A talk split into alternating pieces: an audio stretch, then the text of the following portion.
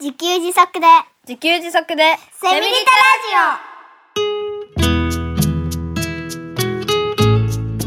この番組はパーマカルチャー研究所の三つくりゆうきが自給自足で幸せなセミリタイヤ生活を送る知恵をお届けします。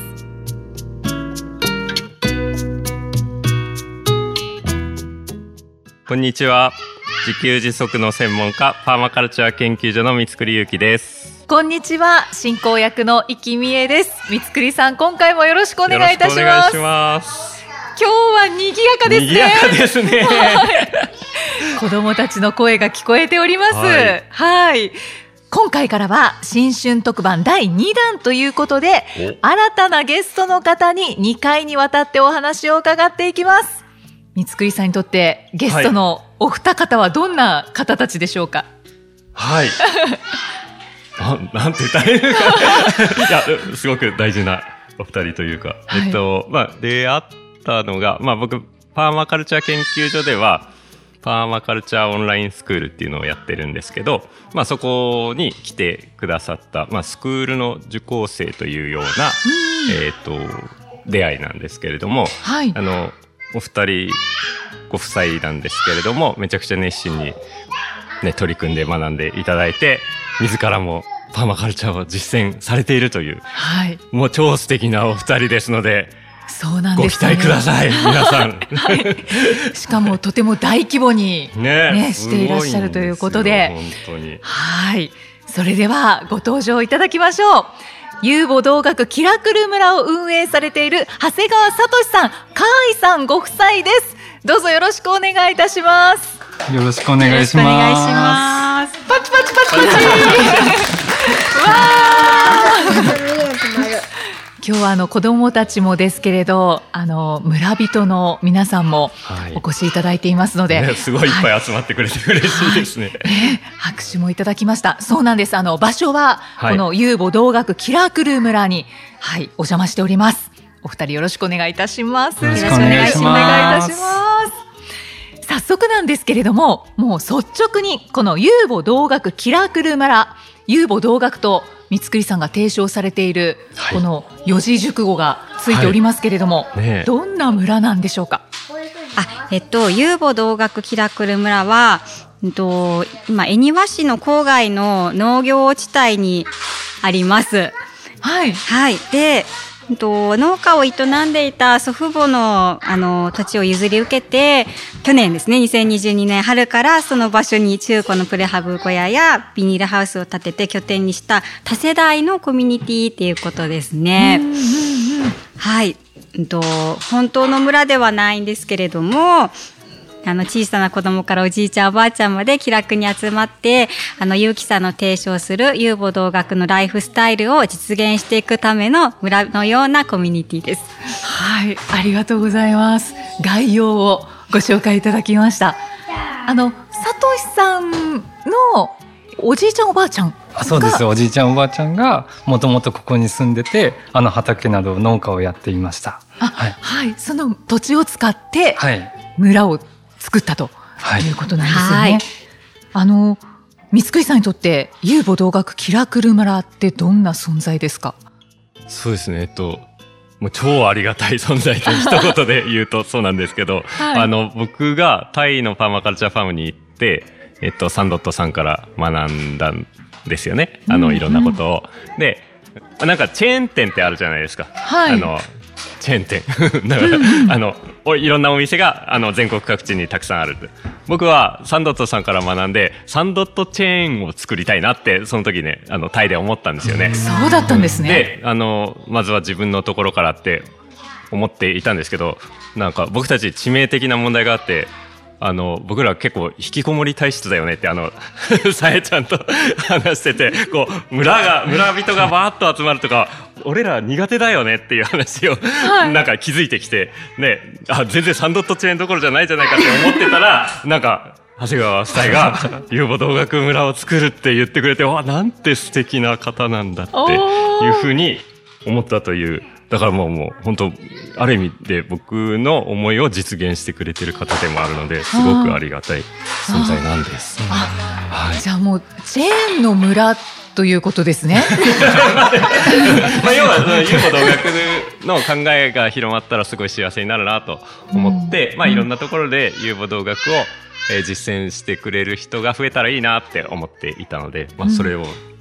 第1号ですかね。そうですよはいね来てくださったので、ものすごく感謝をしております。しかも同じ北海道で。うん、本当にね。あの、講座を受けていたということですけれど、もともと自給自足には興味があったんですか？と、もともとはなんかもう本当自給自足とは程遠い便利快適なね、快適生活だったんですよね。なんですけど、まあ夫婦で自然が好きっていうのはあって、だから自然に沿った暮らしには興味はあったと思います。ああ、さとしさんも同じ思いだったんですか？そうですね。僕はどっちかというと、あの、節約あしたいなと思って、ポータブル電源とか調べてたりして、いろいろ調べてて、あの、ゆうきさんとたまたまホームページを見て、あ、こういう人もいるんだ、こういう考え方もあるんだって、すごい共感しました。そうなんですね。あ、なんか、三つくりご夫妻も、こう、違う視点から自給自足は一致しているっていううところですけど、うんうんなんか、長谷川ご夫妻もそんな感じですね。あの、始まりはね、ちょっと違うけ最初は、れども。うん、うんうんそうです。はい。へえ、あ、そうだったんですね。で、この、今、大規模な村になっておりますけれども、このキラクル村を作ろうとなったきっかけって何だったんですか？あの、ね、大規模。ああ、そうですよ 今ね、あの、現在18世帯と54名の方が来てくださってるんですけど、まあなんかあの、一番最初はあの、ね、まず自分たち夫婦だけで子育てするってことに限界を感じていて、で、そこであの、こうみんなで子育てできるような環境が欲しいなっていう思いがあったっていうのが一番最初ですね。でそこに近年はあの災害や気候変動などね予測のつかないことが連続してやってきたりあと食べ物の安全についても添加物や遺伝子組み換えなどの、ね、不安があったのでちょっと公共の施設やライフラインに依存しきるのをやめていずれ食べ物も自分で作れるような自立した暮らしに変えていった方がいいのだろうなという不安要素がベースのスタートでした最初は。ああ、そうだったんですね。やっぱりそこからこう始まる方って、水栗さん多いんですかね？と思いますね。うん大体なんか、社会が不安になると、自給自足とかパーマカルチャーって注目されやすくって、うんうん。まあなんか、最近で言えばコロナですよね。コロナで不安になって、あの、生き方見直して自給自足とか、うん まあそういうのは多いですよね。東日本大震災の時も、なんか結構、まあ、自給自足が盛り上がったわけでもないですけど、はいまあ着目されたりしたみたいですね。うんはい確かになんかこう注目したくなりますよね。うん自分たちで自分の力でできることは何だろうって思い始めますよね。うんやっぱりなんかね、あの、基本的にはやっぱりお金に頼る暮らしがほとんどの人そうで、なんか回ってるうちはいいんですけど、あ、これやばくないかって、あの、ある時ふと思うわけですよね。いろんな社会情勢が変わるとね。うん、でそういう時にあのもっともっと生きるってどういうことだっけみたいなので自給自足とかに興味を持つ人は多いような印象ですよね。うんそうですよね。で、そこから、三つくりさんと、まあ、出会うわけですよね。そして講座を受けるっていうことになるんですけれど、先ほど、あの、サトシさんがおっしゃってましたけど、そのホームページで見つけられたんですか？あ、そうです。あの、札幌で自給自足してる人いないかな。あ、札幌というかもう全国では自給自足してる人いないかなと思って調べてたら、北海道になんといるんだみたいな、ね、検索して、で、すぐメルマガ登録をしあ、て、えで、あ、スクールっていうそういうお勉強みたいなのもあるんだということで、すぐスクール生になって、あで、スクール生の合宿が、あの、すぐあったんですよね。はいはいそこで初めてお会いした。あはい。え。合宿のことってちょっと聞いたりしてもいいですか？ああ全然いいですよど、どんはいはないことをするんですか、あ、えっとね、まあ温泉に入るっていうだけです。だけじゃない。まあ、あの、北海道の札幌、まあ、第1回は、札幌でやったんですよね。はいで、あの、パーマカルチャーオンラインスクールなんで、全国に、あの、スクール生がいまして、で、オンラインスクールなんでオンラインで普段コミュニケーション取ってるんですけど、まあ、たまにはやっぱりリアルで会いたいよねっていうことで、えー2020年10月に、札幌の定山系温泉という札幌の温泉街があるんですけど、そこに、えっ、と、一泊二日でみんなで集まって、はい。いろんなお話をすると。ああ、自給自足に関する。うん、まあ、まあ、ただ、あんまり別にテーマは決めてないですけど、やっぱりパーマカルチャースクールのメンバーが全員集まったら、まあ、やっぱりそういう方向の話はたくさん盛り上がりますね。ああ、あとなんかやりたいこととかこう、あそうですねみんなで語り合ったりとかあそうですね、かそうです、そうですう。ん、ああ、そうなんですね。で、まあ合宿もすぐ参加されて、参加、はい、しました。いかがでしたか？その講座と合宿っていうのは。そうですね。あの、もうなんか、そのメルマガに登録して、割とすぐに合宿、あの、スクール生に入ってすぐに合宿だったので、もうその時が初めてゆうきさんとの、本当にリアルな出会いだったんですけど、はい。なんかもういろいろ実際にねご自宅とかを見させていただいたりしてで集まるメンバーの方たちも本当に皆さんね自然に沿ったあのね優しい方たちばっかりでんもうなんか居心地がいいコミュニティっていう感じで はいね感じましたね。やっぱりこう目指してるものが一緒の方たちが集まりますもんね。そうですね。だからすごい楽しいんですよ、合宿ね。は い自然体でいられるというか。で、うん、やっぱり、まあ、自給自足。だから、生きることについて いっぱい喋る。そんな変なことじゃないですけど、すごい、なんか、ね、仕事をどうするとか、うん。好きなことを仕事にしたいんだけどどうしようとかっていうことを、まあ、真剣に話し合ったりとかですかね。う。こんなことを、まあ、酒も飲みながらやってるんで。最高じゃないですか。最高ですね好きな好きに温泉入れるし。ねえ本当ですねあそこ、プールもあったから、あ、結構ね、家族連れで来てもらってるんですよね。うん、家族連れ歓迎で来てもらってるんで、お話ししたい人はお話しするし、プールで遊びたい人はプールで遊ぶしって、うんいう感じでやってましたね。全部じオール自由時間で。いいですね。聞いてる方の中でいいな参加してみたいなって思ってる方きっといると思います。ね、いてくれると嬉しいですけどね。うん水食さんは、はい長谷川ご夫妻に出会った時の当初の印象はいかがでしたか？ああ、めっちゃ前のめりだなと。すごいありがたいことですよね。はいはい。あの、合宿、あ、確かね、9月に入会、スクール入られて、ですはいで、10月に合宿だったんですよね。で、まあなんか、じゃあ合宿やりますんでって言ったら、あの、その前の時間に、あの、三越さんのところ行っていいですか？みたいな感じで。見学させていただいて、見学いご自宅を見学させてくださいと。はい。で、あもうぜひぜひって言って、あの、来たら、その時が一番初めての出会いで、まあなんか、やっぱり、僕がサンドットさんのところに行って感動したように、なんか似たような感じで感動してくれて、えー。嬉しかったなというのが最初の出会いでした。ああ、ご自宅を見た時はいかがでしたか？うん、あの、なんか最初、やっぱりあの、研究所ってね、お名前がついてるので、物々しいとか、なんかこう、硬いね、施設とか想像して、まあ、ブログでちょっと見てたので、あ、ご家族の屋号で研究所って名前なんだって、まあ、知ってたんですけど、実際に行ってみると本当家庭的でね、あの、もうお子さんたちも自由に駆け回ってたりとか、なんかすごく自分のところの家族構成ともほぼ同じだったので、なんかすごく親近感が湧いて、であ本当に山の中で暮らしてる。至るところで感動しました。そうですよね。私もお邪魔させていただきましたけれど、はい前回、前々回。前々回ではい、はい非常に感動しました。はい、もっと細かく見たいと思ったんですけどね、ちょっと時間がなくて。バタバタと。そうですね。イキさんはどんな印象でしたか？あ、あ私ですか？私は、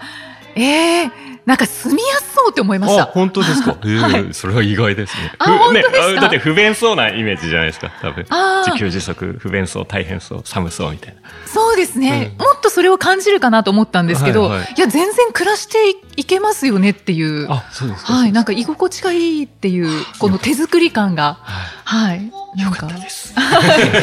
安心感がありました。あありがとうございます。すみません、いきなりゆきさんに。ドキドキした。いや、私よりも、あの、サトシさんですよ。サトシさんはいかがでしたか、いや、本当に、あの、僕、設備結構担当してるんですけど、ここのキラクル村も。あその設備面で、あの、三つくりゆうきさんの家、すごい気になって、トイレはどうしてるのかな、お風呂どうしてるのかなとか、冷蔵庫手放したんだとか、そういうところにすごい興味があって、あ、すごいなと思いました。そうですよね。本当に。そこはどうしてるのかなって、事細かく聞きたくなりますよね。生かされてますか？あ、すごい活かされてます。はい。ありがとうございます。あの、パーマカルチャー研究所の活動とか、えー、遊母同学の考え方を知った時は、お二人いかがでしたか？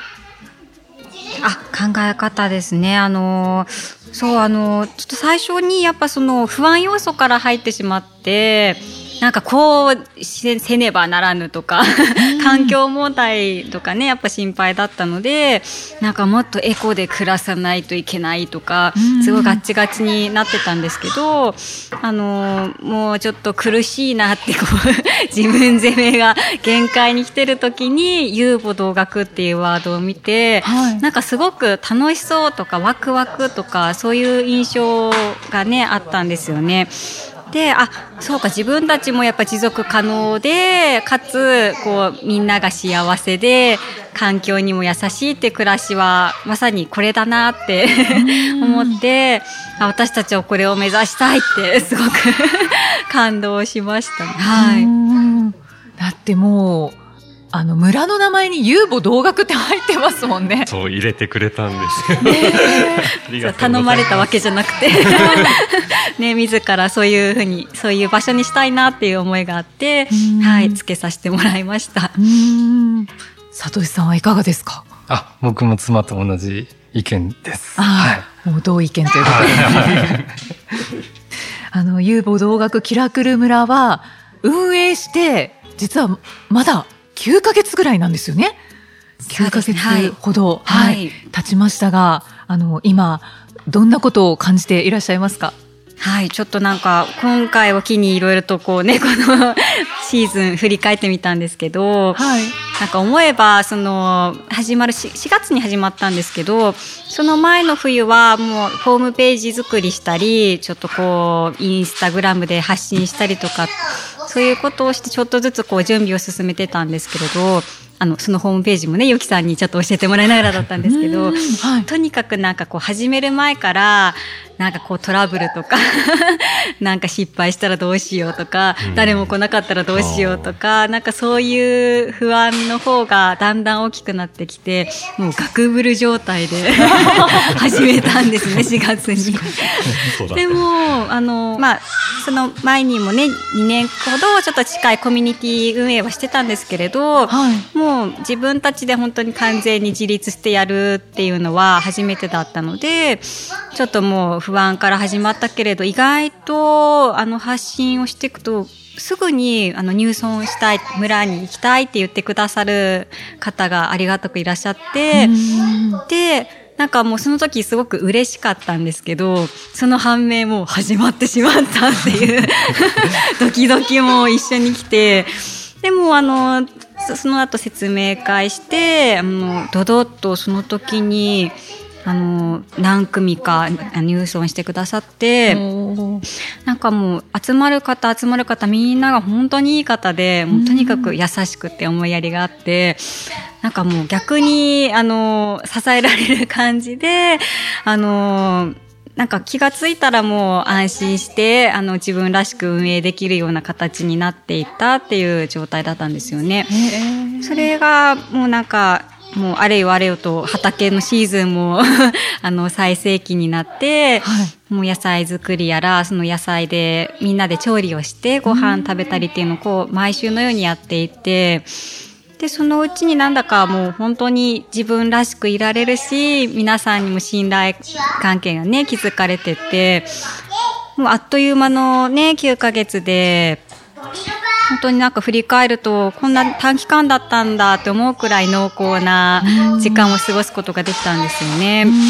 から本当に集まる皆さん一人一人にもう感謝しかないという感じで、あの、本当初めてでね、皆さんにいろいろご迷惑をおかけしたり、できない部分とかもすごい自分を責めたりもしたんですけど、うん、でもなんか、帰って、あの、かいちゃんはそのまんまでいいんだよって、かいちゃんが楽しんでくれたらみんなが楽しいんだからって、村人さんが言ってくれたりして、なんかもう逆にこう、支えられながら、本当に、あの、ありがたくここまで来れたなと、はい、今、もう感動でいっぱいで振り返っています。あの、遊母同学キラクル村は、カーイさんが、あの、メインで、こう、運営をされていらっしゃるんですよね。あ、そうですね。基本、ちょっと夫にはその設備名のその DIY のことをちょっと教えてもらったりとか、手伝ってもらってる感じなんですけど、はい。へえ、じゃあもう2022年はかけがえのない一年になりましたね。うんいや、本当にもう一生忘れない一年という感じですね。では、最後に、長谷川家にとって遊母同学とはどんなものでしょうか？はい。ちょっとこう、やっぱり一生を通して実現していきたいライフスタイルだなと思ってます。あの、私たち自身まだ遊びと仕事と学びを切り離して考えてしまう癖がね、あるなと思うんですけど、それでちょっとね、なんかまだ硬いなって自分でも思うんですけど、理想の遊母同学の暮らしにしていくためには、こう、もっと集中的に遊、あの、遊ぶの部分をもっと深めてもいいんじゃないかなって 最近思っていて、うん。で、あの、自分自身のね、子供の頃の素直さとかを思い出して、本当にやりたいことをもっともっと深掘りしていくことで、あの、そのワクワクエネルギーで勝手にね、楽しく学びになって、うんで、それが気づいたら誰かの役に立つお仕事になって、暮らしが回っていくっていうことを、あの、一生かけて体現していけたらなと 思っています。はい。生涯かけて。三つくりさんどうしましょう？どうしましょう？素晴らしいですね。素晴らしいですねあの、お言葉聞いていかがですか？ね、本当になんか、遊母同学をね、体現してくださるような感じがして、もうしてますけど、は いさらに一生かけてって言ってくださって嬉しいですね。ねえ私今のお聞きして、あの、遊びの部分をもっと深めていけたらっていうことをお聞きして、あ、河合さんはとても、こう、真面目で真摯な方なんだなって思いました。だからこそ、皆さんがこう、支えたくなるお人柄なんだろうなって思いました。あ、嬉しいです。ありがとうございます。では次回は、遊母同学キラクル村で行っていることを具体的にお伺いしていこうと思いますので、また次回もお二人ご出演いただきたいと思いますので、よろしくお願いいたしよろますしくお。願いします。よろしくお願いします。ありがとうございます。ありがとうございますありがとうございました。そして、あの、遊母同学キラクル村については、エピソードの説明文にホームページのリンクを貼っておりますので、ぜひご覧ください。そして、この番組ではメッセージやご感想をお待ちしています。エピソードの説明文に記載のパーマカルチャー研究所ホームページのお問い合わせフォームからお気軽にお寄せください。ということで、佐藤さん、河合さん、三つさん、また次回もよろしくお願いいたします。はいありがとうございました。ありがとうございました。